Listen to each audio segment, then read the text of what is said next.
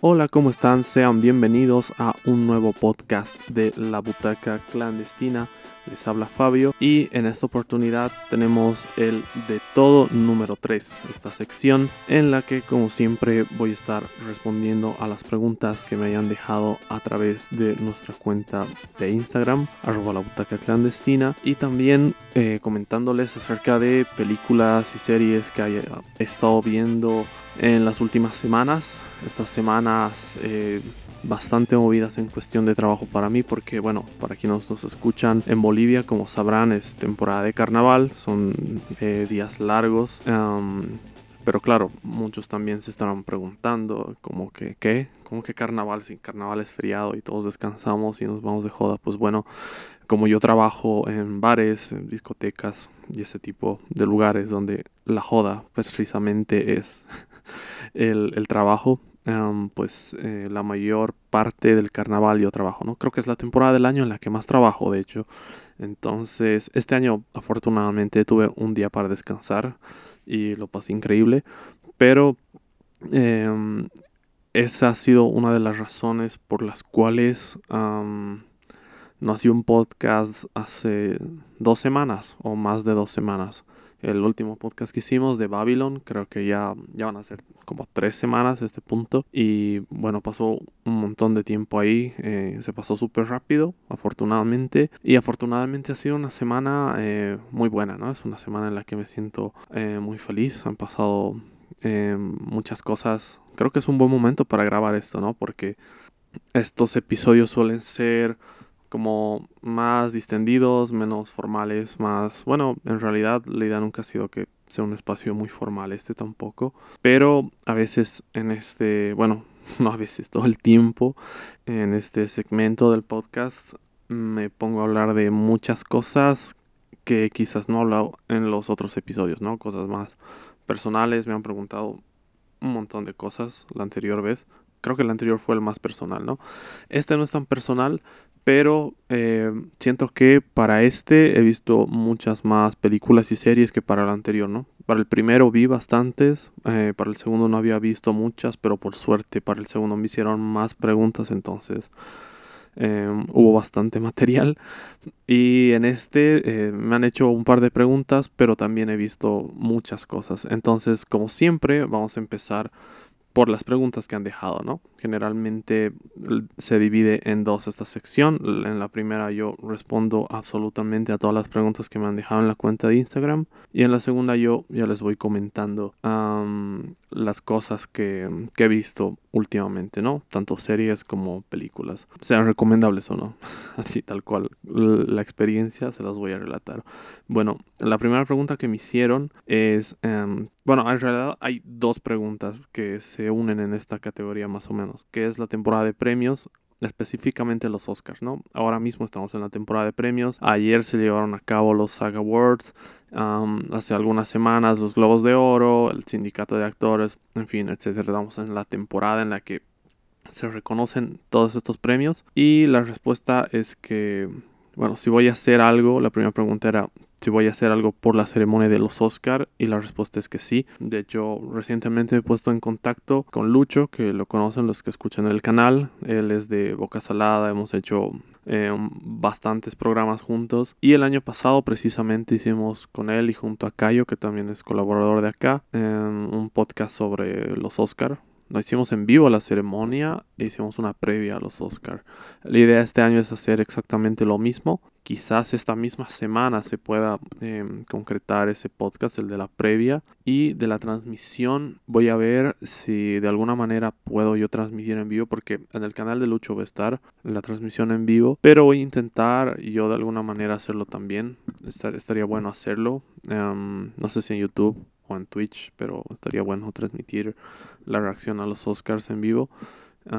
que, el año pasado fue un, fue un desastre, ¿no? Pero alguna persona le habrá sacado un par de risas vernos putear tanto el año pasado. Pero este año tengo mucha más esperanza, ¿no? Los nominados de este año me, me convencen mucho más. No absolutamente, obvio, pero los nominados de este año eh, me dejan un mejor sabor de boca que los del año pasado. No, no puede haber muchos ganadores que realmente me molesten este año. O sea, no, no tanto como el año pasado.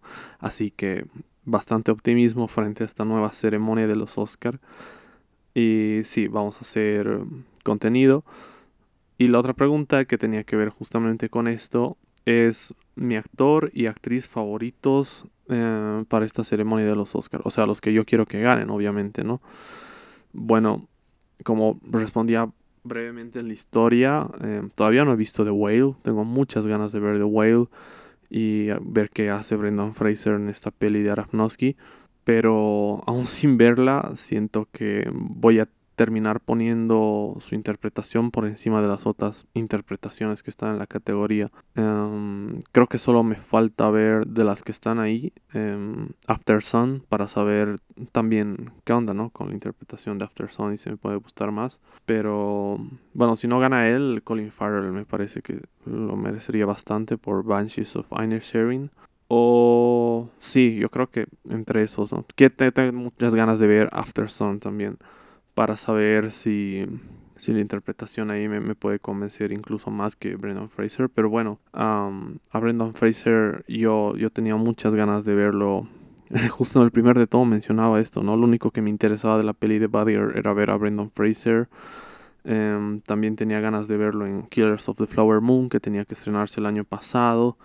Pero desde que eh, regresó, entre comillas, en Doom Patrol, y yo dije, wow, este tipo eh, es, es, un tremendo actorazo, ¿no? Imagínense que tú distingas la calidad actoral en una peli, digo, en una peli, en una serie que es totalmente absurda, que está basada en... que no, que no por eso significa que sea mala ojo, ¿no? O sea, no estoy diciendo que sea mala en absoluto, pero por una serie que es totalmente absurda, que está basada en una novela gráfica, y que habla de personajes eh, mutantes básicamente o sí, personajes de, de cómics, ¿no? Antihéroes que, que, tienen historias muy trágicas y yo creo que ahí es donde tú te das cuenta como que, ah, o sea, la, la historia de este personaje, eh, por más absurdo que sea, es totalmente trágica, tiene un trasfondo muy trágico y la tragedia es un reto para, para los actores. Y Brendan Fraser en, en, Doom Patrol, la verdad es que la rompe, ¿no? Y la mayor parte del tiempo no le vemos la cara, solo escuchamos su voz porque es un, es un robot. Entonces, nada, eh, muchísimas ganas de ver The Whale, la verdad. Em, porque Aronofsky igual es un, es un director que em, hace películas increíbles. es un director que, bueno, de alguna manera estamos regresando, ¿no? Al, todo conduce al primer de todo. Esto, esto estaba planificado. No, la verdad es que no. Pero en el primer de todo hablamos de las pelis de Aronofsky también, como esas pelis que no son placenteras de ver, pero que son muy buenas, ¿no? Hay que poder reconocer que son muy buenas. Entonces, nada, muchas, muchas ganas de ver The Whale. Hasta que no haya visto todas las películas, creo que no puedo responder al 100% esta pregunta. Pero ese es el caso. Y con las actrices decía que Michelle Yeoh o Yao, discúlpeme, no sé cómo se pronuncia exactamente, pero la protagonista de Everything Everywhere All at Once, que es tremenda peli y yo quiero que gane. La verdad, que tenga esa cantidad de nominaciones, que si no estoy mal, la última peli que tuvo 11 nominaciones fue El Retorno del Rey, de El Señor de los Anillos, pero yo creo que no están para nada sobradas, ¿no? Me parece una película increíble y espero que realmente arrase, ¿no? O sea, bueno, no que se lleve a las 11, eh, sí quisiera que, que, en otras categorías ganen, otras películas, pero, pero que se lleve una buena cantidad de premios para que tenga la visibilidad que merece, ¿no? Yo creo que para este punto ya es una peli que muchas personas han visto, pero aún siento que hay como cierta parte de un público que no la conoce o que piensa que es una peli de artes marciales y ya, y todavía no le he dado la oportunidad de verla, entonces estaría bueno, ¿no? Que, que, viendo así todos los premios digan, ok, tengo que ver esto, ¿de qué va esto, no? y creo que eso, con respecto a la temporada de premios, que eran esas dos preguntas que dejaron ahí, después me pusieron, ah, acá tiene que ver con música, ¿no? Wow, creo que es la primera vez que voy a hablar de música en esta sección, así que qué cool, qué cool que haya llegado esta pregunta. Me pusieron algo que escuchaste en los últimos días. Y bueno, hace tres días se lanzó el nuevo álbum de Gorilas, ¿no? Yo soy muy fanático de Gorilas. Entonces, obviamente me lo escuché completo, estuve esperando hasta que lo subieran, ¿no? Como un maníaco que soy por esta banda. Pero valió totalmente la pena. Em, la verdad, escuchar las canciones, a pesar de que ya se habían liberado sencillos de este álbum, como, bueno, la canción que le da el nombre, ¿no? Cracker Island con Thundercat y la, la colaboración con Tame Impala, New Gold, que son dos temas increíbles que lo sacaron el año pasado, pero en sí la experiencia de escuchar el álbum en el orden que te ponen las canciones, eh, una detrás de otra, es eh, bellísimo, ¿no? Em, no creo que sea el mejor álbum de Gorilas, tampoco es el peor, pero eh, es una experiencia muy bonita. Seas fan o no, bueno, si eres fan, obviamente te va a encantar. Si no, yo creo que puedes sacar ahí eh, varias canciones que, que, fácilmente se van a entrar a tu playlist, ¿no? Porque, bueno, digamos que en los últimos días he escuchado bastante canciones como Oil o eh, Baby Queen Silent Running. Las otras que ya habían salido, que les dije, New Gold y Cracker Island, no las he escuchado últimamente porque ya las, ya las conocía, ¿no? He estado escuchando más repetidamente las canciones nuevas que, salieron recién. Y acá entra el tema de la colaboración con Bad Bunny, ¿no? Que yo sé que es así súper polémico para, para mucha gente, porque a ver qué pasa. Eh, pasa que hay un parte, hay parte del fandom de gorilas que es como eh, música indie exclusivamente y les echó mucho ruido que de repente decidan colaborar con Bad Bunny, ¿no? Que es música totalmente comercial y lo que suena en todos lados. a mí la verdad es una colaboración que me ha gustado mucho, ¿no? Em, no es para volverse locos, pero es una muy buena canción. Es una canción que tiene un par de sonidos de, Plastic Beach. En realidad del álbum en sí, yo siento que es como una fusión entre Plastic Beach y The Now Now, ¿no? Que ambos son discos que me gustan mucho de la banda y creo que han traído sonidos de esos dos discos a, a Cracker Island. Y a ver, la colaboración con Bad Bunny es una canción de amor, básicamente, ¿no? Es una canción romántica eh, de un mood así bien relajado y está buenísima, ¿no? Es eh, una canción que podría ser tanto de, em, de Un Verano Sin Ti, del último disco de Bad Bunny, como de, de, un, de un álbum de gorilas, como es en realidad. Y tiene unos sonidos que están muy bien, por ejemplo, hay un, hay un sonido al final con un piano que no tengo pruebas pero tampoco dudas es el mismo que usan en Stop the Dams, ¿no? La canción Stop the Dams y es, o sea, para alguien que, que es tan fanático, que se ha escuchado creo todos los discos y esto me pasa con muy pocas bandas, la verdad, ¿no? Esto de haberme escuchado absolutamente todos los discos, saber en qué año han salido, el nombre de las canciones, las letras de no todas, pero una gran mayoría de las canciones. Es algo que me pasa con muy pocas bandas, ¿no? Te diría con 5 o 7 bandas a lo mucho. Después a las otras bandas que sigo, eh, sí me sé cosas, pero no al, no al nivel de, de estas bandas. Bueno, Gorilas es una de esas bandas. Entonces, reconocer como sonidos que has escuchado en, otras, en otros álbums em, te trae un poco de nostalgia y al mismo tiempo como que han reinventado este sonido con este concepto, ¿no? Y en este caso, en el caso de la canción Tormenta, que es la colaboración con Bad Bunny, yo creo que han reinventado eh, sonidos que vienen de Plastic Beach, podría decir, de Plastic Beach y de Demon Days, tal vez uno que otro, con, eh, con reggaetón, ¿no? Con, con, lo, con, el sonido de Bad Bunny. Entonces está, está buena la colaboración. Quizás lo único es que eh, me hubiera gustado que sea más larga, ¿no? That's what she said. No, lo siento, estoy volviendo a ver eh, The Office. No, pero bueno, se, siento que se acaba muy rápido Tormenta, ¿no? Siento que, que se acaba muy rápido. Eh, son tres minutos y creo, em, a ver, voy a revisarlo, tres minutos y tres segundos. Entonces, claro, se siente cortita porque tienes como una intro con Damon Albarn Em, y, un, y, un, outro con Damon Albarn. Creo que si sumas el intro y el outro de Damon Albarn, máximo te dan 30 segundos, calculo, ¿no? Entonces, quizás un poquito más de gorilas, o quién sabe, tal vez un poco más de Bad Bunny, un poco más de ambos, pero em, siento que cuando la canción está como despegando, bueno, no despegando porque inicia con tono, pero está en un punto muy alto y se acaba ahí, eh, como de repente, ¿no? Y es como que no, no, no, eh, un minuto más, hermano, o, un minuto y medio, algo así, pero bueno, de todas maneras está, está, está buena la canción. Yo diría que todo el álbum eh, me parece increíble, ¿no?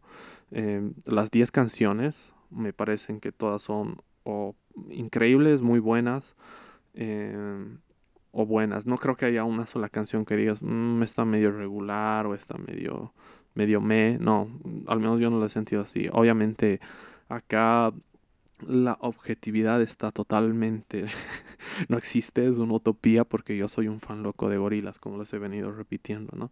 Entonces, em, no, no, no, no esperen que sea muy objetivo respecto a este álbum que además es una de las cosas que disfruto más, ¿no? Eh, cuando se estrena nueva música de mis artistas favoritos, para mí es un momento especial en el que necesito estar completamente desconectado del trabajo y todo, em, ponerme los audífonos y durante la media hora, 40 minutos o 30 minutos que dure, em, que solo existo yo y, la música de, de, esto, ¿no? Y como les digo, solo hago con artistas que, que realmente me encantan. Ahora, he leído críticas como que es muy corto el álbum, que son solo 10 canciones y que, mm, bueno, comparado con otros álbumes que tienen hasta 20, 20 algo, es como muy poquito. Eh, yo creo que está bien. Creo que lo que te puede dar la impresión de que hay muy poco material nuevo es que cuatro o cinco de, los temas em, ya los lanzaron como sencillos el año pasado, ¿no? Entonces, obviamente si tienes canciones eh, nuevas, pero has escuchado ya un par, no, ni siquiera, creo que solo dos, pero bueno, de todas maneras son como ocho canciones. Pero ahora he visto que van a sacar una deluxe edition, bueno, una edición de lujo creo, creo que con cuatro o tres temas más. Em, entonces en total serían como tres en realidad, ¿no? la manera en la que han promocionado el disco está muy buena, está muy interesante, como lo han sacado por partes, que también es muy válido y está bien, pero también les ha jugado en contra eso porque se terminaron filtrando, se terminó filtrando el disco, creo que unos tres días antes de que salga, ¿no? Yo ya veía fragmentos en, en las redes, en Reels, en TikTok, en todos lados de, de, canciones. Y decía, ¿por qué mierda hace eso la gente? O sea, ¿cuál es el motivo? Deje que lo saquen el día que ellos lo quieren sacar. Pero pasa, ¿no? Es algo que pasa. Em, Y no, es que, ¿qué, vas a hacer? Sobre todo la de Bad Bunny, ¿no? Que era que todo el mundo estaba desesperado. Yo creo que el hacker debe ser fan de Bad Bunny. y, y, él nos ha cagado todo. Porque, o sea, esa gente realmente no puede esperar, ¿no? esa gente quiere música ya, ¿no? Pero bueno, son cosas que pasan. No, nunca vas a entender por qué Internet. El punto es que para mí es un buen álbum. Y esto, bueno, en el último año y eh, se han dado colaboraciones para mí soñadas, ¿no? Eh, gracias a esto de Gorilas, porque en este disco tiene una colaboración con Tame Impala, que es otra banda que me parece totalmente increíble. Y a ver, que se dé la primera colaboración con Tame Impala y también la primera colaboración de Flume, pero no de Flume con Gorilas como tal, ¿no? De Flume con eh, Damon Albarn en el último álbum de Flume que salió el año pasado, que es Palaces. Y, y es la canción, la, canción que es colaboración entre Flume y Damon Albarn, es la canción que le da el, título al álbum, ¿no? Y para mí es eh, una de las mejores. No diría si la mejor, no sé, tal vez si es la mejor. Pero para mí es un sueño hecho realidad. O sea, que Flume colabore con Temi Impala. Digo, ¿Eso existe? Creo que sí. por ahí no, creo que no ha pasado, por ahí me lo estoy inventando, ¿no? Pero que Gorillaz colabore con Flume y con Tame Impala, es como que ahí se ha juntado, ¿no? Es como ver un, crossover. Los fanáticos de Marvel es como ver eh, la primera película de Los Vengadores o, o Infinity War o Endgame, qué sé yo, pero es algo así de épico, ¿no? Así las tortugas ninja y los Power Rangers. Eh, es así, es así, así de épico ver así artistas que me gustan tanto trabajando juntos, ¿no? y bueno, por ese lado, e, eso es todo lo, es lo, lo que he estado escuchando. he estado escuchando también mucho a Kendrick Lamar últimamente. He estado escuchando canciones em, de sus primeros álbumes que no conocía. Porque mm, sí me gusta mucho su música, pero los primeros no los he escuchado tanto. Ah, he escuchado bastante la banda sonora de Babylon. he escuchado mucho la banda sonora de Babylon. Y bueno, básicamente eso, ¿no? Lo, lo, último que he escuchado y que realmente ha sido una experiencia y por eso me tomo el tiempo de hablarles de eso ha sido el nuevo álbum de Gorillaz, Cracker Island. Bueno, ahora pasemos a, creo que es la última pregunta esta. Bueno, también me pusieron, no es pregunta, pero el mando regresa esta semana. Oh, sí, el mando regresa uh, pasado mañana al momento de grabar esto, ¿no? Al momento de grabar esto es lunes y la tercera temporada del Mandaloriano se estrena el miércoles. Qué hype, por Dios. Em, han sido casi dos años de espera. Bueno, no tanto en realidad, porque nos han regalado básicamente un episodio del Mandaloriano en medio de Boba Fett. Entonces, no cuentan como dos años exactamente, ¿no? Pero uh, sí había muchas ganas de verlo porque al principio, bueno, entre la primera y la segunda temporada, creo que salió un año después que el otro, ¿no? Entonces, obviamente esta espera entre la segunda y la tercera ha sido mucho más larga y para los fanáticos ha sido una espera muy ansiada y es una serie que a mí me encanta, ¿no? Y que sé que a mucha gente le encanta, incluso gente que nunca antes había visto algo de Star Wars, ha visto esta serie y solo le gusta la serie. Y lo respeto totalmente. Y porque es una serie que sí, literalmente no necesita ser fanático de Star Wars. La puedes ver casualmente sin saber absolutamente nada del lore de Star Wars y te va a encantar y incluso puede despertar tu interés por saber más sobre Star Wars. Pero es una serie muy disfrutable, em, totalmente increíble, memorable y vamos a tener una tercera temporada que yo siento que va a ser muy épica, ¿no? Porque esta serie se ha ido superando temporada con temporada. Cuando parecía imposible superar la primera que era perfecta, la segunda ha sido mejor. Y si se han tomado el tiempo para hacer esta tercera, yo creo que es porque está incluso mejor. Pero bueno, todavía no, no derrochemos tanto hype por ahí, ¿no? Hay que saber moderar las expectativas, incluso con series tan buenas como esta. Pero bueno, yo tengo fe en que va a ser una temporada espectacular. Y ahora sí pasamos a la última pregunta, que era hacer un análisis sobre el pasado, presente y futuro del cine boliviano. Wow, esta es una pregunta larga, hermano. bueno, a ver, yo creo que arrancando por el presente, creo que el presente del cine boliviano es muy bueno. Estamos atravesando un gran momento en el cine porque las últimas producciones que han salido en el último año año y medio han estado en grandes festivales de cine, em, han ganado premios en grandes festivales de cine y después de hacer todo ese recorrido también han tenido bastante éxito en la taquilla nacional. Bueno, no eh, deslumbrante, pero les ha ido bien en comparación a años anteriores. Em, bueno, de esto creo que ya he hablado, ¿no? Les había hablado de películas como El Gran Movimiento, Utama, Em, la misma Sirena, todas tienen su reseña en el canal.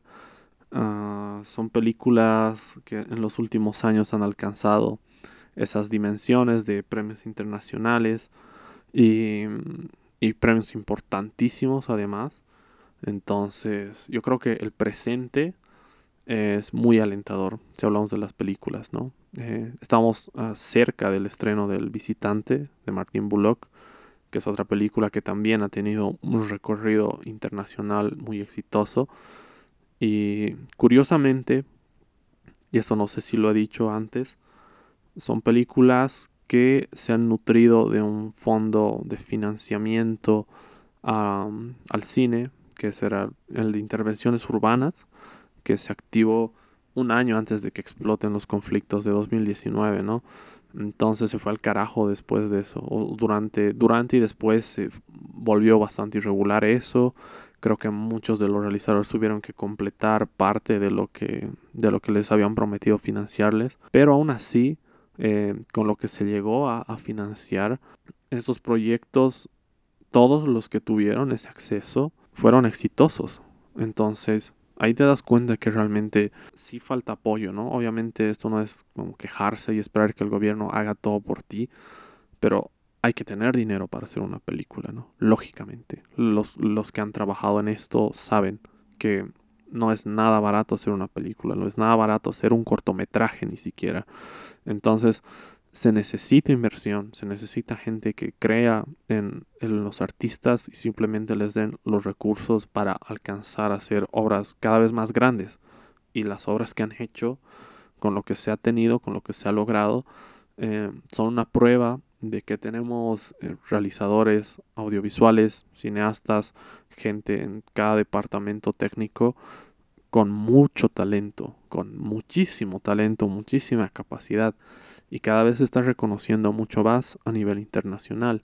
Entonces, me parece que en ese sentido el presente es bueno, se está visibilizando todo el talento que existe realmente en Bolivia, pero al mismo tiempo es un presente complicado porque hay muchas cosas que todavía no han cambiado, ¿no? Hay muchas cosas que hace falta mejorar en cuanto a la colaboración, en cuanto a hacer Em, dejar de serrucharnos al piso porque puta, en Bolivia creo que absolutamente en todo, pero, pero entre los artistas sobre todo hay una tendencia, no de todos, ¿no? Pero hay una tendencia muy grande de serrucharlos el piso entre, no sé, gente que deberíamos colaborar. Yo siempre he sido más de estar abierto siempre a, colaborar con todos y, no... Eh, estar como viendo a quién le va bien y a quién no. Es algo que nunca me ha interesado, pero creo que ese es el mayor problema que ha tenido siempre la industria del cine boliviano, ¿no? Eh, eso hablando en términos de cómo está yendo. Ahora, en términos de la taquilla, yo siento que eso es algo que está mejorando. Eh, porque, a ver, durante la proyección de Utama, la que yo asistí, la sala estaba llena y ya habían pasado dos semanas del estreno, ¿no? O sea, que esté llena, tú te lo esperas el día de la premiere, cuando asisten eh, los directores, el elenco y todos ahí, y, te puedes sacar fotitos, bla, bla, bla, y a la gente le gusta eso, obviamente, pero, o, o, no sé, dos, tres días después. Pero las películas nacionales, tristemente, em, no pasan las dos semanas, ¿no? O sea, con suerte llegan a las dos semanas y es porque la gente va, yendo cada vez menos a verlas. Pero esa vez habían pasado dos, era ya casi cerca a la tercera semana y la sala estaba completamente llena, a tope. Y no era una sala pequeña, creo que era una de las salas más grandes del cine. Entonces, ahí yo dije, wow, aparte de que esta película, bueno, también tenía que ver que esa película había ido por un montón de festivales, ¿no? Y había ganado premios en muchos de esos festivales. Entonces yo creo que eso también atrae al público, pero em, esta como mejora de... Porque antes era una cosa o la otra, ¿no? Tú sabías que una película había sido muy premiada, laureada afuera, pero ibas a la sala y había cinco personas, a pesar de que le había ido de puta madre en otro lugar, ¿no? Y había hecho un, circuito de, de, festivales y todo, pero veías muy pocas personas ahí. Pero ahora es como que la gente está empezando a, valorar mucho más em, nuestra producción y asistir a las salas cada vez más. Y eso está buenísimo, ¿no? O les haya ido bien afuera, ¿no? Eh, eso está, está buenísimo. He visto que en los últimos 5 o 7 años esa tendencia ha ido cambiando porque también ese es el, tiempo, bueno, el margen, sí, la, la temporada en la que yo he empezado a consumir mucho más cine nacional, ¿no? Yo antes de hacer mi tesis, creo que esto ya lo he dicho y bueno, me avergüenzo un poco, bueno, un poco mucho, eh, no conocía casi nada de cine nacional. Como mi tesis estaba centrada en cine nacional, tenía que conocerlo, ¿no? Entonces cuando empecé a hacer la tesis empecé a ver absolutamente todas las películas bolivianas que pueda eh, en el cine y en todos lados. Y Y ahí fue que me di cuenta de, de la enorme variedad de cine que tenemos, ¿no? Y bueno, yendo hacia ese lado, al, al, cine, porque bueno, ahora les he hablado del presente, hablando del, del, pasado del cine boliviano, porque bueno, creo que está bueno, ¿no? Ir pasado, eh, presente, pasado y futuro, para que esto parezca así una película de Tarantino. Pero bueno, lo, lo dije así porque es mucho más fácil empezar por el presente porque lo tienes presente. Pero vayamos al pasado, vayamos al pasado. A ver, creo que no es ningún secreto y esto ya, ya lo he repetido y alguien debe estar volteando los ojos hacia arriba en este momento porque ya sabe lo que se viene, ¿no? Sí, te, tú, tú la sabes, ¿no? Pero alguien que nos está escuchando por primera vez no lo sabe, así que lo tengo que decir, lo siento. eh, este podcast se llama La Butaca Clandestina por La Nación Clandestina, ¿no? La película de Jorge Sanginés que uh, para el momento en el que creé el podcast para mí era la mejor película jamás hecha de, de, Bolivia. Ahora no sé exactamente si pienso igual, pero de todas maneras el nombre no lo voy a cambiar, ¿no? Um, pero bueno, tiene que ver con eso. Eh, creo que San Ginés y el grupo Ucamau son como fundacionales, obviamente, en la historia de nuestro cine. ¿no? No, no puedes entender el cine boliviano sin saber quién es Jorge San Ginés y el grupo Ucamau. Y las películas que han hecho a lo largo de la historia hay obviamente como en cualquier filmografía unas mejores que otras pero películas como, como esta La Nación Clandestina para recibir el canto de los pájaros ¿no? eh, la misma Ucamau son películas que son fundacionales ¿no? Eh, la mayoría de ellas tratan el, indigenismo, la migración del campo a la ciudad o viceversa, y cómo a veces estos espacios se pueden convertir en eh, espacios de, represión, de diferencias, de, roce, eh, de desentendidos o de nuevos acuerdos. Y una película espectacular para mí es esta que les acabo de decir, de Para recibir el canto de los pájaros, que es como una analogía entre la colonización española y eh, lo invasivos que son los, los cineastas, justamente, que eh, asisten a, algún lugar, a alguna comunidad, o al, sí, a algún lugar, una comunidad, sin tener en consideración las normas de convivencia de la comunidad, ¿no? Más o menos como alterando esto. Entonces, este cine, también el cine de eh, Paulo Agassi, con películas como El día que murió, El silencio, eh, Valdivia, Pablo Agassi Valdivia, que ya son más de inicios de los 2000, fines de los 90, como, sí, fines de los 90, inicio de los 2000, como esta transición entre este primer cine en el que estaban eh, Jorge Sanginés, Antonio Eguino, al era ya un poco donde empezaron a aparecer la digitalización en, en todos los equipos y ahí tuvimos um, la primera etapa de Valdivia, a Agassi, a Marcos Loaiza, a directores eh, que estuvieron sosteniendo un poco esa etapa de transición. Eh, las primeras obras de estos directores, ¿no? de los tres, de Agassi, Loaiza y Valdivia. Y después, ya pasando un poco más a, a la nueva ola, donde están eh, Bullock, Bellot, que eh, creo que en esta etapa de transición creo que es donde se da como eh, un pico en el que salen muchas producciones pero no todas son tan buenas. Y esa diría que ese es como el, el pico más bajo en nuestra producción no porque hay como mucha producción eh, pero poca aproximación seria no poca aproximación eh, más que seria diría meticulosa y, y profesional, ¿no? Entonces, pero eh, yo creo que en los últimos, como decía ya, siete años, cinco, se encontraba por fin el equilibrio, ¿no? Porque era una cosa o la otra, generalmente, cuando veías películas bolivianas, o, o la historia estaba bien, pero puta, no se escuchaba nada del sonido, o la cámara no estaba muy bien, la, la fotografía no se veía muy bien o tenías una película eh, técnicamente increíble, pero vacía, ¿no? Con una historia que, que, no terminaba de convencer. Pero como les digo, en los últimos años, eh, a ver, películas que haya visto así, Viejo Calavera, eh, después Muralla, me acuerdo que Muralla me sorprendió mucho técnicamente y la historia me pareció bastante entretenida también. Después el gran movimiento, Sirena, Ibi Marae, que bueno, Ibi Marae no la pude ver en el cine, pero Ibi Marae me pareció muy buena, de Valdivia. En fin, las últimas veces que asistí al cine a ver películas nacionales, realmente estaba muy feliz, estaba muy orgulloso de lo que está logrando nuestro cine, porque, como les digo, finalmente es ese balance entre calidad en todos los aspectos, ¿no? Narrativos y técnicos, que es algo que se agradece mucho. Obviamente también salen producciones a veces que pasan por ahí sin pena ni gloria y, y bueno, eh, tienen su público también, tienen gente que, que, les gusta y está bien.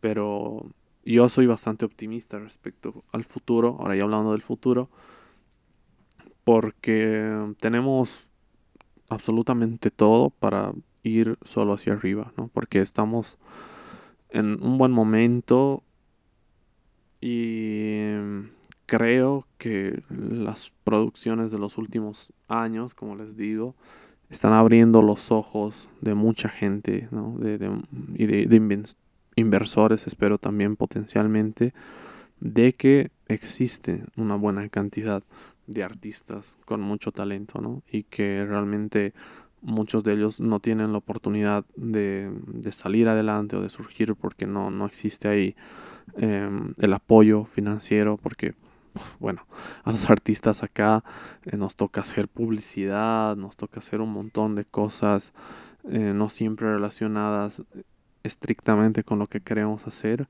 pero toca hacer eso porque si no, eh, no te da para pagar el alquiler, ¿no? No te da para pagar el alquiler ni para comer, entonces tienes que hacerlo, tienes que hacerlo como sea, ¿no? Entonces sería bonito que tengamos una industria consolidada, espero que en un futuro no muy lejano ya se pueda consolidar como tal una industria del cine boliviano, pero industria en serio, em, que permita a todos los artistas trabajar y, vivir del arte, ¿no? Em, es bastante complicado en un contexto como el que tenemos, en el que todavía mucha gente tiene la mentalidad cuadrada y piensa que el arte es simplemente un hobby y no, una, no un trabajo, no una ocupación o una profesión para la cual tienes que especializarte.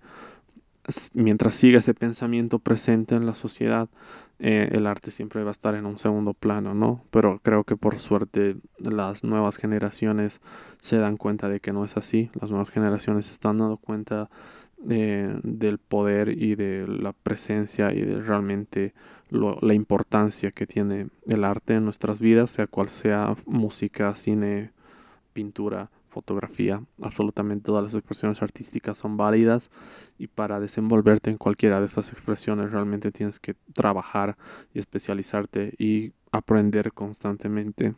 Entonces eso ya no puede ser considerado un hobby, ¿no?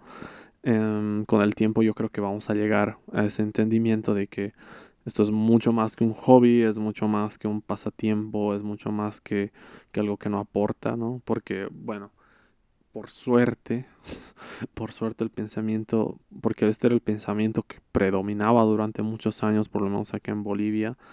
Em, quisiera saber si en, si en algún país de Latinoamérica también era así, que solo si eras doctor o abogado Em, eras profesional antes, ¿no? Al principio era como doctor o abogado, si no, ¿qué putas estás haciendo con tu vida, ¿no? Parásito, porque, porque era así, era o doctor o abogado, si no, no le aportas una mierda a esta sociedad, hermano, ¿no? Em, por suerte ya has ido valorizando muchas más profesiones a lo largo de los años y y se ha ido reconociendo cada vez más la importancia que tienen las otras profesiones, ¿no? Porque todas las profesiones son importantes, absolutamente todas. Entonces, em, yo tengo fe que, que, viendo todo el talento que, que, derrochan los artistas que tenemos acá, porque a nivel de música también, ¿no? Han sido em, unos últimos años en los que han destacado muchísimo a nivel internacional artistas de todos los géneros, y ahí la gente recién se está dando cuenta de, ah, mira, este tipo o estos tipos, estas tipas em, son increíbles y, y, nadie les, les tira un peso acá, pero salen a Europa, salen a Estados Unidos y, y les va increíble, ¿no? Entonces, es una cuestión de empezar a reconocer todo el talento que hay ahí, apoyarlo en la medida que se pueda. Y yo creo que con esto el futuro, bueno, volviendo al tema del cine, el futuro del cine es bastante prometedor, ¿no? Eh, yo creo que ha sido como un despertar ver que en los últimos años les ha ido tan bien a nuestras películas afuera y, y, eso tiene que llamar la atención más que de la sociedad porque la sociedad no te puede financiar eh, en general, ¿no? O sea, a no ser que entre la sociedad haya como un inversor ahí, un empresario, un tipo que haya dicho, mira, esto de los de las películas puede ser un negocio también, ¿no? como cualquier empresario, pero si llega a pasar, bienvenido sea, ¿no? Mientras no estén eh, robándoles a los artistas, o sea, si hay alguien ahí que entre el, entre el público casual, entre la audiencia ha dicho, mira, esto está increíble, voy a apostar por esto, ojalá que pase, ojalá que pase, ¿no? pero yo creo que es un, despertar en general em, para la gente y ver que realmente hay mucha capacidad para hacer cosas grandes en nuestro país, ¿no? Eh, tenemos artistas increíbles en, todos, en todas las áreas, la verdad. Solo que les falta más visibilidad y em, espero que esto vaya explotando en absolutamente todas las, todas las áreas artísticas hasta que realmente tengamos una industria ¿no? Eh, cinematográfica, una industria musical, eh, con lo que decía, que seamos capaces de mantenernos y, vivir de, estas cosas que amamos tanto. ¿no? Y bueno, he hablado, creo que me he puesto a hablar de otras cosas, como siempre, pero es la idea de este programa.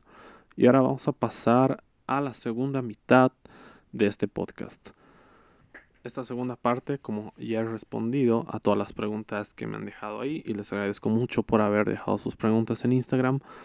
Ahora vamos a ir con lo que he estado viendo últimamente, ¿no? Las últimas semanas. A ver, en las últimas semanas he estado muy enganchado con The Last of Us, lógicamente. Esta serie basada en el videojuego del mismo nombre eh, que se emite a través de HBO Max increíble, ¿no? Increíble, la verdad. le voy a hacer un podcast a esta serie. Tengo que hacer un podcast sí o sí. Pero hasta ahora me ha encantado. Eh, está muy bien hecha. Em, tenía tres motivos para verla. Eh, porque yo generalmente no soy muy fan de las historias con zombies, muertos vivientes, ¿no? De hecho, Creo que ya he comentado esto anteriormente, pero em, tengo un conflicto muy grande con The Walking Dead porque he visto mm, toda la primera temporada y parte de la segunda y me hartó. Hubo un punto en la segunda temporada que me cansé y dije, ¿por qué sigo viendo esta mierda? porque, bueno, sin faltar respeto a los fanáticos de Walking Dead, que todo bien si les gusta, pero ¿cuál es el problema que tenía con The Walking Dead? El problema que tenía con The Walking Dead es que parecía que todos los episodios tenían la misma estructura, ¿no? Em, te persigue un zombie, encuentras un lugar donde esconderte y pasar el resto del episodio. Y después, em, después de eso es como que, bueno, te dejó de perseguir el zombie, pero aparecieron otros zombies y tienes que volver a escapar. Y así, y así, y así, así. Entonces, lo que resaltaba más, o donde estaba el punto de atención, al menos como yo lo veo en The Walking Dead, era los zombies. No, era como, mira, zombies. Mira, mira, mira, qué buenos efectos, hermano, qué buena coreografía. Mira, míralos, míralos, qué bonitos. Pero, pero el desarrollo de personajes, que también lo tenía, no voy a mentir, estaba para mí en muy segundo plano, ¿no? Eh, lo importante no eran las personas, o sea, o desde, desde donde lo veía yo, se, se le da más importancia a los zombies, ¿no? Mira a los zombies, mira qué, qué, qué, rápido corren estos o estos otros. Y, y, bueno, la historia de las personas eh, sí tenían, obviamente, su historia y les daban su tiempo y demás, pero era muy predecible, hermano. Era muy predecible para mí, ¿no? Para mí. Entonces, yo dejé de verla porque en la segunda temporada hay una niña que desaparece y la están buscando durante no me acuerdo cuántos episodios, pero un, un montón de episodios que están buscando a la niña. Y era como que, creo que al tercer episodio que le están buscando, es de verdad, siguen buscando a la niña de verdad. y han pasado, ¿cuánto puto tiempo ha pasado en la ficción? ¿De verdad crees que no es un zombie para este punto? Es como que no, tenemos la espera, es que es, es una cagada, ¿no? Y en ese punto dije, ya no veo más. ¿Y saben qué me pasó el otro día? El otro día me pasó algo interesante. Eh, me salió un clip justo de Walking Dead, ya no me acuerdo en dónde, que era eh, la confirmación de esto de que la niña ya era un zombie, pero no estaba nada mal esa escena, ¿eh? o sea, mucho hate de Walking Dead, pero esa escena no estaba mal, pero es porque esa escena se la come John Bernal, ¿no? Que para mí John Bernal era la única razón por la que continuaba viendo The Walking Dead. Tremendo actorazo, ¿no? Que después la, la, rompió toda en Punisher y ahora en el cine, ni hablar. Pero pero lo, lo, que me gustaba más de The Walking Dead, ni siquiera el protagonista, yo, me gustaba mucho a ver a, John Bernard, pero me llegó tanto a los huevos que pasaran tanto tiempo buscando a la niña que ni siquiera por John Bernard dije, no, ya la mierda, no quiero ver esto. Pero me salió esa escena el otro día en la que em, están como rescatando a dos zombies que creo que eran familiares de alguien con la esperanza de curarlos y aparece John Bernal y les dispara así en la cara de los familiares y después abre el granero que está lleno de zombies y ahí aparece la niña, ¿no? Y yo dije, este tipo, este tipo eh, ha hecho lo que yo estaba pensando, ¿no? Como que ya déjense de joder que todos estos son zombies y ya no los pueden recuperar, ¿no? Pero aún así, ni siquiera con esa escena tendría ganas de ver la serie, de continuar viéndola, porque lo que creo que para mí intentan hacer los showrunners o los escritores de esta serie es eh, venderte las, los momentos de acción, los momentos de zombies como lo más increíble de la serie. Y creo que la principal diferencia que existe con historias como The Last, The Last of Us que por cierto yo no he jugado el juego, no sé qué tan fiel es, no tengo ni idea, he empezado a ver la serie sin una noción, bueno, tenía una idea de qué iba la historia, porque casualmente me salían así escenitas de, de cuando juegas y haces la historia, te, salen en las redes. Un primo también me habló, me habló un poco de la historia porque él sí, sí jugó el primer juego en PlayStation. Y, y, sabía algo, ¿no? Sabía algo, sabía de qué iba básicamente, pero no tenía idea de nada más. Y la principal diferencia con esta historia creo que es que aquí el centro sí son las personas, ¿no? Aquí el centro sí son los sobrevivientes, los que están lidiando con esto, no son los zombies. Los zombies aparecen casualmente, pero no es, no es esas historias de que todo el tiempo estás corriendo de zombies y, y balas por todos lados y, oh, no, hay que sobrevivir, oh, no, te mordió, no. Que también pasa, ¿no? Pero no es lo que pasa en todos los episodios, como The Walking Dead. Y eso es lo que me terminó cautivando. Hay episodios totalmente centrados en los personajes, en los que no aparece un puto zombie en todo el episodio y son los mejores. Acá no solo se enfrentan a los zombies, se enfrentan a otros sobrevivientes que ya son como piratas. Entonces es eh, una ambientación posapocalíptica de las buenas, ¿no? Y los zombies me gustan más porque los zombies eh, tienen una forma más como alienígena, ¿no? No son como humanos con la cara podrida, que no sé por qué insisten en hacer ese tipo de zombies en todas las producciones. Para mí que ya está muy quemado eso, cuando veo esos zombies que son como una persona pero con la cara blanca y, así hecha mierda, a mí se me hace muy aburrido. En cambio, visualmente, los zombies de esta serie son como aliens, ¿no? Tienen unas cabezas así medio raras. Y hay un episodio en el que aparece uno gigante que está hecho a puro efecto práctico y, encima lo parten dos a un tipo, ¿no? O le arranca la cabeza. Yo creo, wow, esto es increíble, ¿no? y yo diciendo, ah, aguante The Last of Us cuando veo eso. Aguanten los zombies, papá. Por primera vez en mi vida, ¿no? Celebrando a los zombies. La verdad, la verdad, creo que nunca había celebrado tanto una escena de zombies que, que en ese episodio de The Last of Us. Entonces está, está increíble. Faltan dos episodios, creo, para el final de temporada. Pero está increíble. Em, vamos a hacerle un podcast, sí. Vamos a hacerle un podcast sí o sí. Porque es una serie que me gusta mucho. Eh, es una serie que está generando controversia también por lo, el tema de los personajes LGBT. Pero ahí ya, para mí, mi opinión es que, puta, si tienes un problema o le quitas cierto valor a la historia, dices que es mala o progre o lo que sea, solo porque te ha incomodado lo que has visto, es que ya es tu problema, ¿no? O sea, es que eres homofóbico y punto, porque si más allá de eso no, no eres capaz de reconocer que está muy bien escrita la historia, que los personajes están muy bien trabajados, que tiene un guion increíble, em, es que ya es, es, que te jode, ¿no? Te jode que, que, estés viendo eso en pantalla, te jode, te incomoda, no puedes con ello. Bueno, tu asunto, pero puta, decir que es mala por eso ya es, es estar completamente ciego, ¿no? Es vendarte los ojos. Y y si no sabes reconocerlo, bueno, allá tú, ¿no? Pero para mí no hay ninguna discusión que hasta el momento es la mejor serie, ¿no? Bueno, eh, ya se viene el Mandaloriano, ya se viene Succession, ya se vienen un montón de series, pero es que claro, también ha sido la primera, ¿no? En, enero hemos empezado con The Last of Us y es una serie que la verdad, eh, episodio a episodio está rompiéndola. Gran historia, grandes interpretaciones, Pedro Pascal, como siempre, dámelo siempre a Pedro Pascal, ¿no? En lo que sea que haga, siempre da ganas de verlo a Pedro Pascal, porque es tremendo actor. Y Bella Ramsey igual está rompiendo, ¿no? Bella Ramsey igual la rompe como Ellie. Y todos los actores y actrices, todos los actores y actrices, incluso los que no conocía, increíble, de lujo, ¿no? Em, yo esperaba que fuera buena, porque sabía que eran los, eh, los que estaban detrás de Chernobyl, o Chernobyl, la miniserie.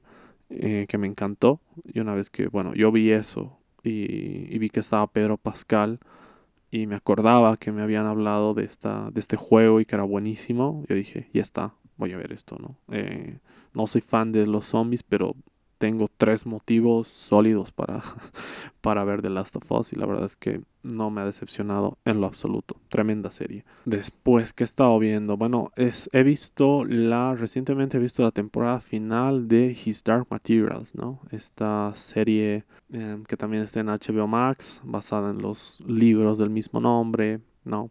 Ya les hablé alguna vez, ¿no? Es, em, por si han visto la peli de la brújula dorada, bueno, la historia completa de la brújula dorada, pero mucho mejor hecha, ¿no? O sea, no tengo nada en contra de esa peli, pero bueno, eh, obviamente los efectos visuales eh, están mucho mejor hoy en día, entonces, que cuando salió la brújula dorada. Entonces, como esta historia tiene muchos personajes fantasiosos, animales que hablan, em, y bueno, sí, animales que hablan, un montón de animales que hablan, entonces, obviamente necesitas efectos increíbles para que se vea bien, ¿no?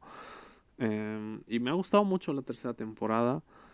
Me hubiera gustado que distribuyan mejor el tiempo de la batalla final, la batalla épica, digamos, porque pasen un solo episodio, ¿no? Y no son pocos los episodios de la tercera temporada. Creo que la tercera temporada tiene ocho episodios, si no estoy mal, no recuerdo bien. Y pasen el séptimo, o sea, te introducen que ya va a empezar uno, o dos episodios antes, pero se acaba muy rápido, ¿no? Y el villano de, la, de esta tercera temporada, que es como el boss final, que ya no me acuerdo su nombre, tenía un nombre de, de Transformers, Metatron creo que era, sí, porque decía Megatron yo, ¿no? Creo que es Metatron. no se le da mucho desarrollo tampoco, ¿no? Lo ves por primera vez en el sexto episodio, o en el quinto, si no estoy mal, al final no tiene mucho desarrollo, aparece en el séptimo un poquito, en, bueno, en el sexto, en el, de la, en el de la batalla, y se muere ahí, ¿no? Y en el último ya no está. pero, pero bueno, eh, quitando eso, me parece una gran temporada, un, buen cierre para esta serie. Tiene sus conveniencias de guion a veces, pero viéndolo en general como un producto de, de, tres temporadas, es una serie bastante redondita, ¿no? Muy bien realizada, con efectos visuales increíbles, ¿no? Todos los eh, Daemons, Daemonions están muy bien hechos. Em, las actuaciones igual, Daphne King como Lyra está increíble. Will, que se me dio el nombre del actor, igual la rompe.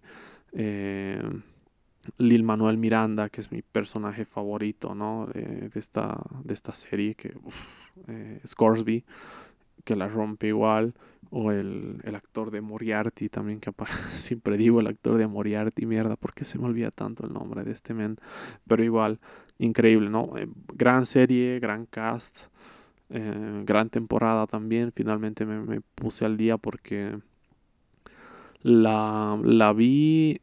¿Cuándo la vi? La vi hace como tres semanas, dos semanas. Eh, pero ya se había estrenado hace.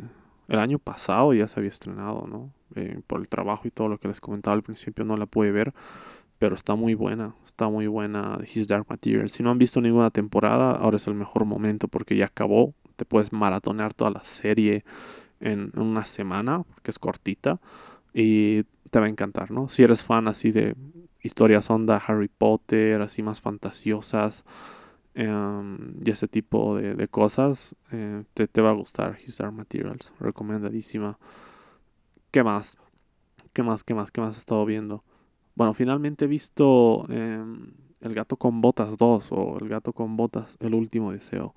Muy buena, muy buena. Em, ya me había spoileado el 80% de la película en TikTok, creo. creo que sí. Creo que ya había visto toda la película en TikTok. Porque la gente, incluso cuando estaba en el cine, no paraban de subir clips. El gato con botas, el gato con botas, el gato con botas. Y eh, el 20% que faltaba me lo han contado mis amigos, ¿no? Un saludo ahí. Pero casi todos mis amigos me han dicho, tienes que verla, es hermosa, eh, vela, vela, vela, vela, vela, eh, clips por todas partes. Y dije, por fin la voy a ver. Y la vi hace un par de días y me ha encantado.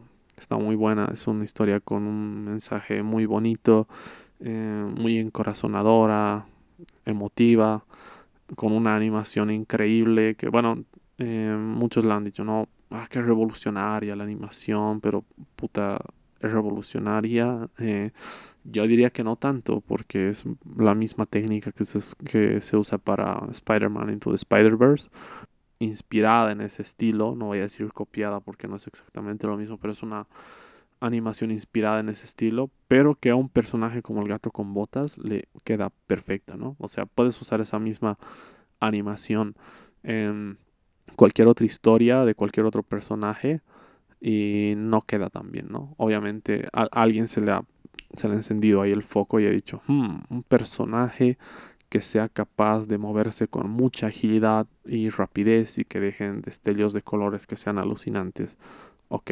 Spider-Man lo hizo, entonces el gato con botas también puede, ¿no? Porque el gato con botas es igual em, acrobático, se mueve muy rápido y todo, y le queda. ¿Para qué? ¿Para qué voy a mentir? Le queda. No estoy diciendo que sea una copia, ni mucho menos. Es la misma técnica de animación, pero le queda.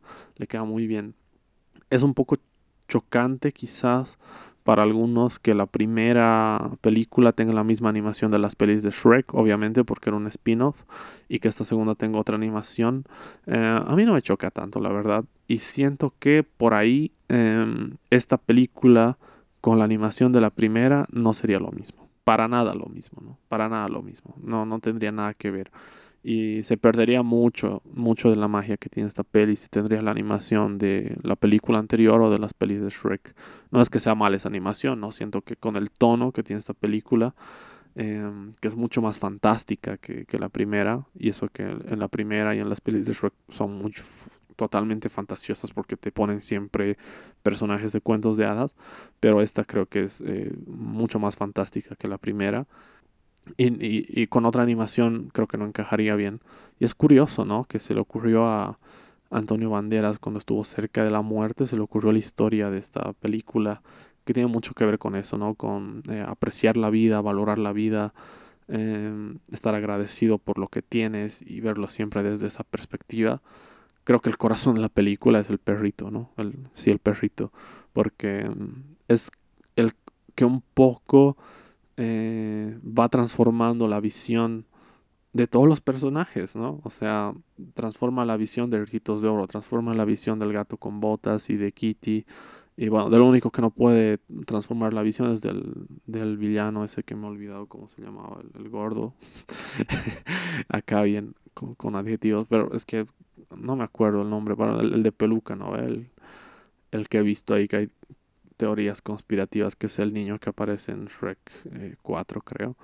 Pero bueno, él es el único que no, que, no le puede cambiar la visión, el, perrito, pero es porque está totalmente corrompido, ¿no? Como le dice, como le dice el grillo, eres un ser totalmente incorregible, ¿no?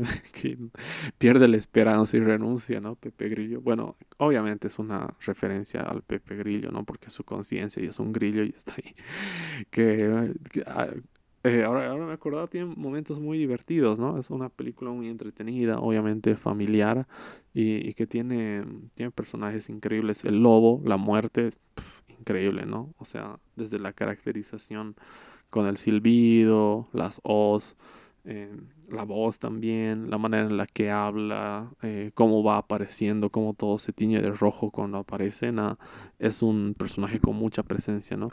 Em, es el villano, sí, es el villano, no tiene el desarrollo así de, un villano, de un antagonista, digamos, pero es una figura muy presente y, que impone, ¿no? Es un, es un buen villano de, película animada. Entonces, nada, es una, película muy entretenida, una película con muchas cosas interesantes. Ya entiendo por qué a todo el mundo le ha encantado, ¿no? Ya entiendo por qué han, explotado internet de clips de esta película, porque, porque es fácil eh, pasársela bien viéndola, ¿no? Es una película muy, muy buena. Después, bueno, como les había comentado, spoileado brevemente, estoy viendo una vez más eh, The Office. The Office nunca es suficiente con The Office, ¿no? Es la segunda vez que la veo. Em, porque sí, la, vi por primera vez en 2021. Eh, la volví a ver a, como a fines del año pasado, inicios de este año. Eh, y me ayudó mucho, ¿no? Estaba como un poco bajoneado en una temporada y ver esta serie era como olvidarme de todo, como siempre, ¿no? Es, es partirte de risa y olvidarte del mundo. Em, quiero hacer eh, el video que les había prometido sobre The Office, en el que analizo The Office, pero con spoilers, ¿no? Hay un video, por cierto, en YouTube de, de 2021, cuando la vi por primera vez, en el cual analizo la serie sin spoilers, ¿no? Si les interesa, pueden ir a verlo ahí. Es un análisis bastante completo que, me costó mucho, ¿no? Le dediqué mucho tiempo a ese video en la edición y en todo. Eh, es un video de contexto de cómo surgió The Office, el proyecto de dónde viene y un poco entrando a la historia sin spoilers. Así que si les interesa se pueden dar una vueltita por ahí. Y ahora quisiera hacer uno con spoilers, ¿no? Uno con spoilers y quién sabe un podcast también, ¿no? ¿Por qué no ambos, ¿no? ¿Por qué solo uno? ¿no? Nunca es suficiente con The Office. Podría ser ambos, la verdad. Entonces, eh, quién sabe. Por ahí se vienen ambos, por ahí se viene uno, pero les garantizo que vamos a, vamos a hacer algo más con The Office porque últimamente he visto que, que, ha, vuelto a la...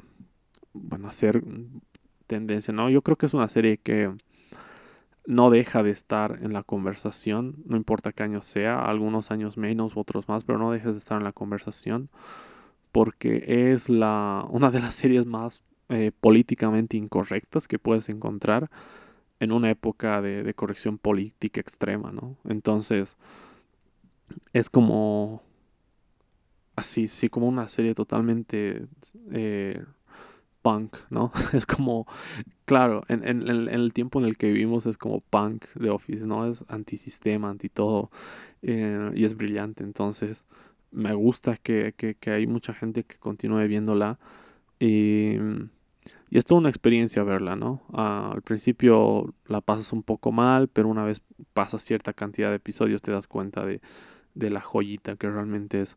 Entonces, vamos a hacer algo con The Office, sí o sí. Em, no sé si solo el video, no sé si solo el podcast, no sé si los dos, pero de que va a haber más contenido con, con estos, sí o sí va a haber garantizado.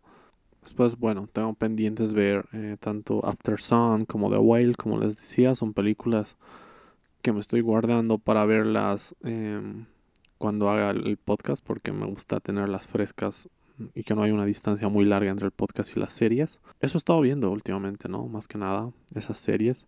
Em, en las últimas tres semanas, más o menos, aproximadamente tres semanas. Y bueno, hasta acá este de todo. Em, muchas gracias por haber escuchado este podcast. Como siempre les recuerdo que pueden seguirnos en nuestras redes. En Instagram estamos como arroba la clandestina. En Spotify con el mismo nombre. En YouTube y Apple Podcast, Google Podcast, todas las plataformas que te puedas imaginar. y también en YouTube. Sobre todo les recomiendo que visiten nuestro canal de YouTube porque hay contenido exclusivo, ¿no? Videos que, que no subimos a ningún otro lugar. Bueno, uno que otro a TikTok, también estamos en TikTok. Y también les recuerdo que para participar del de todo pueden dejar las preguntas ahí en Instagram. Em, siempre pongo ahí la cajita de preguntas para que puedan dejar todo esto. Eh, les agradezco a todos quienes han dejado sus preguntas y nos vemos en el siguiente programa. Que estén bien. Adiós.